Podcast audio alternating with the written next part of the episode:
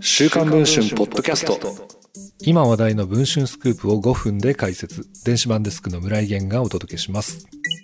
1月29日に栃木県日光市の川地ダムで亡くなっているのが見つかった人気漫画家の芦原ひな子さん。そんな芦原さんの友人男性が週刊文春の取材に応じ、生前の芦原さんが自身の作品が映像化されることについての悩みを打ち明けていたことを明かしました。芦原さんは1994年にその話をお断りしますでデビュー。以来ヒット作を世に出し続けてきました。2017年から姉系プチコミックで連載を開始したのがセクシー田中さんです。性格も年齢も違う二人の OL が出会い、新たな一面を見出していく。繊細な心理描写で現代に生きづらさを感じる女性たちを描いた作品は多くの共感を得ました。同作は2023年10月に日本テレビ系列でドラマ化。しかし最終回放映後の12月24日に制作トラブルが発覚します。エンドロールに脚本相沢智子第1話から第8話、芦原ひな子第9話最終話と映し出され、その後脚本家の相沢氏が自身のインスタグラムにこのように投稿したのです。今回の出来事はドラマ制作のあり方、脚本家の存在意義について深く考えさせられるものでした。どうか今後同じことが二度と繰り返されませんように。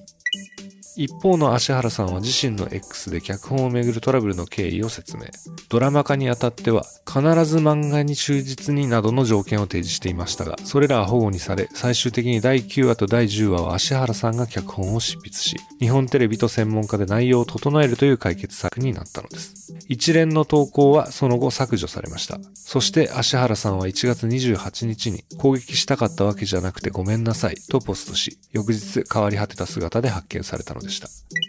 現在、芦原さんの死をきっかけに、原作者と制作者の関係性を改めて見直す声が広まっています。冒頭の友人男性はこのように語ります。実はセクシー田中さんがドラマになると聞いたとき、彼女がよく映像化を許可したなと私は思ったのです。一体なぜなのでしょうか友人男性がこのように語るのは、今から6年前にある悩みを聞いていたからだと言います。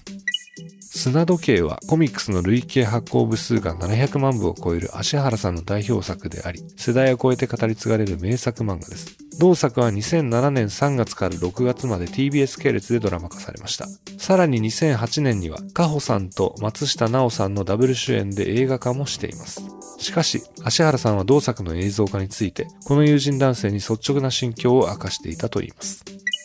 芦原さんは一体何を語っていたのでしょうか？今配信中の週刊文春の電子版では、砂時計の映像化について芦原さんが打ち明けていた悩み、そして友人男性が明かす素顔の芦原さん、さらには亡くなる直前に芦原さんの LINE アカウントと X の鍵アカウントに起きていた異変などについて詳しく報じています。ぜひ電子版の方をチェックをしていただければと思います。それでは本日のポッドキャストはこの辺りで。